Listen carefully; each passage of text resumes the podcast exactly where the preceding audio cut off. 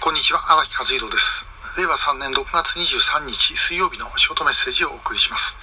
えー、今日お話しするのは、まあ、ちょっと拉致認定に関わるお話なんですが、えー、認定っていうのはいつ頃からやってるのかっていうことを時々聞かれます。で、え、そのお話です。で、えー、平成14年、えー、2002年の9月17日、小泉訪朝で、えー、金正日が拉致を認める前、え、基本的にはあの政府は拉致疑惑という言い方をしてきました、えー、拉致の疑いが濃いということなんですね。事実上は認定、えー、と言ってもいいんですけどもそういう言い方は使わなかった。で拉致というふうに言うようになったのは、えー、金正日が拉致を認めてからです。でえー、10月15日に5人、あの、蓮池さん、えー、夫妻、えー、から、千村さん夫妻、で、曽我ひとみさんが、あの、帰ってきました。で、これで、えー、これから先、この人たちをどうしようかということでですね、で、慌てて作った法律が支援法です。で、これはあの、12月に可決されて、え平成15年、2003年1月1日から施行をされました。で、えー、まあ、要は、あの、帰ってきた人たちをどういうふうに処遇するかという法律なので、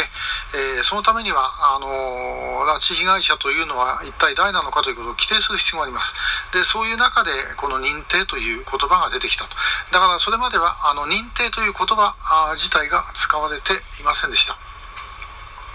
で、えー、ただし、もうその拉致の疑いということで、事実上政府が、まあ、あの、北朝鮮による拉致の疑いが高いというふうに言った人たちが、8県11人いました。え11人というのはですね、え横田めぐみさん、それからあ久米豊さん、それからあ田口八子さん、えー、千村康さん、浜本不慶さん、蓮池薫さん、奥戸由紀子さん、市川修一さん、増本留美子さん、えー、そして、えー、原忠明さんと有本恵子さん、えーと、これで11人のはずですよね。えー、だったと思います。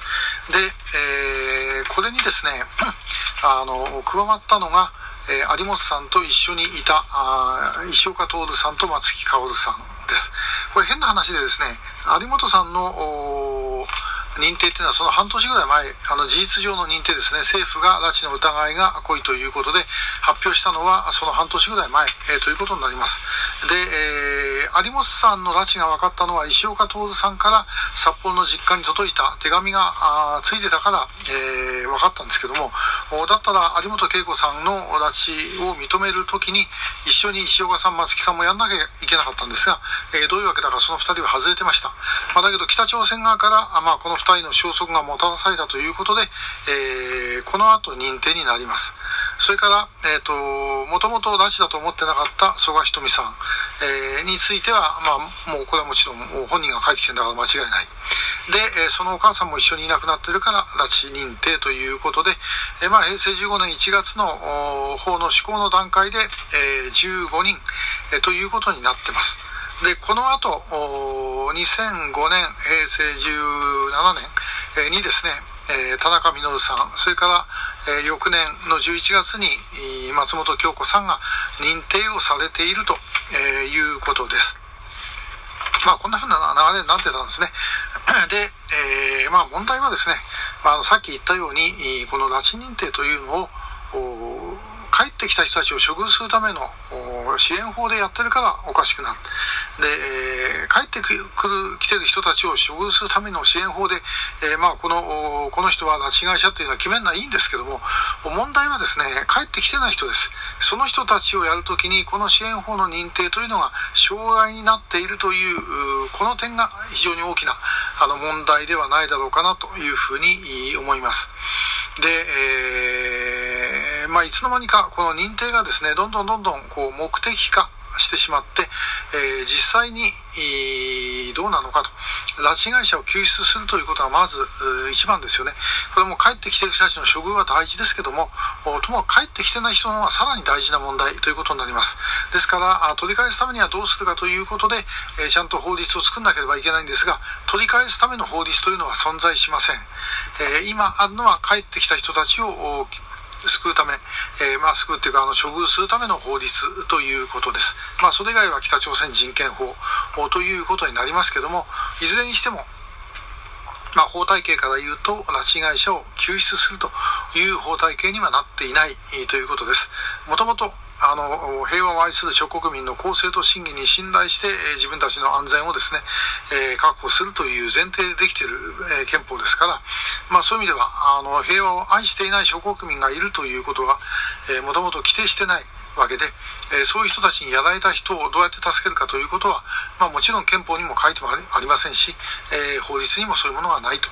いうのが残念ながら、あの、現状ではあります。えー、これをどういうふうにするかということなんですね。で、えー、まあ今後必ず問題になってくるんですが、あの、拉致被害者は今までも時々言ってますけども、本当にですね、ここまで拉致被害者ってすっきりとですね、あの、割り切れるわけはありません。えー、騙されていってる人の中には、ある程度自分の意思で言ってる人が当然いるわけで、えー、そういう場合にですね、どこまで拉致被害者というふうに言うのかということは、これ非常に難しい問題で、まあ、そのことを本当はもっと議論しておかなければいけないんです。で、私もあの、この支援法の改正なんかでですね、えー、自民党の中にプロジェクトチームができた時に、まあ、ちょっと呼ばれてお話をしたりしたこともありました。で、えこれはもう、あの国としてこの拉致というのは何なのかということを明確にしておく必要がありますよということを言ったんですけども、まあ、残念ながら取り入れてはいただけなかったようです。まあ、必ずしかしこの問題、え今後大きな問題となってくることは間違いないだろうというふうに思います。えー、以上、今日はあの拉致認定の、まあ、手続きというか、えその経緯についてお話をしました。え今日もありがとうございました。